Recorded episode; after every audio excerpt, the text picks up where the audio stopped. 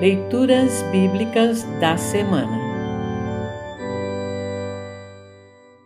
O trecho do Antigo Testamento para o dia de Pentecostes está registrado em Gênesis 11, 1 a 9. Para compreender melhor esse trecho, ouça esta breve introdução. O episódio da Torre de Babel demonstra como Deus impõe limites para os seres humanos quando estes o desafiam. Para saber mais, leia Gênesis 3, 22 e 6, 3. O que aquelas pessoas do episódio da Torre de Babel queriam evitar é exatamente o que acontece com elas são espalhadas pelo mundo inteiro, vendo-se impelidas a cumprir a vontade de Deus, de crescer, multiplicar-se e povoar a terra. Para saber mais sobre isso, leia Gênesis 1:28 e 9:27. A reversão do Babel, palavra que significa confusão, é o Pentecostes. Pentecostes significa 50 dias. Por ocasião dessa festa do Pentecostes, celebrada 50 dias após a Páscoa, pessoas oriundas de muitas regiões e povos vinham adorar a Deus em Jerusalém.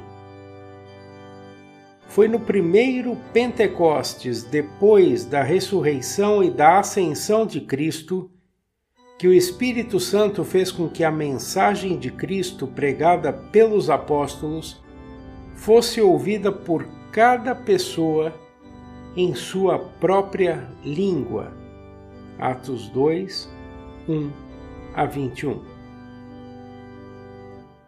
Ouça agora Gênesis 11, 1 a 9. Gênesis 11, 1 a 9 Título: A Torre de Babel. Naquele tempo, todos os povos falavam uma língua só. Todos usavam as mesmas palavras. Alguns partiram do Oriente e chegaram a uma planície em Sinar, onde ficaram morando. Um dia disseram uns aos outros: Vamos, pessoal, Vamos fazer tijolos queimados? Assim, eles tinham tijolos para construir em vez de pedras e usavam piche em vez de massa de pedreiro. Aí disseram: Agora vamos construir uma cidade que tenha uma torre que chegue até o céu Assim ficaremos famosos e não seremos espalhados pelo mundo inteiro.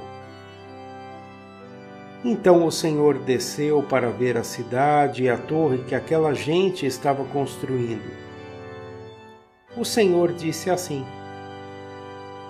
Essa gente é um povo só, e todos falam uma só língua.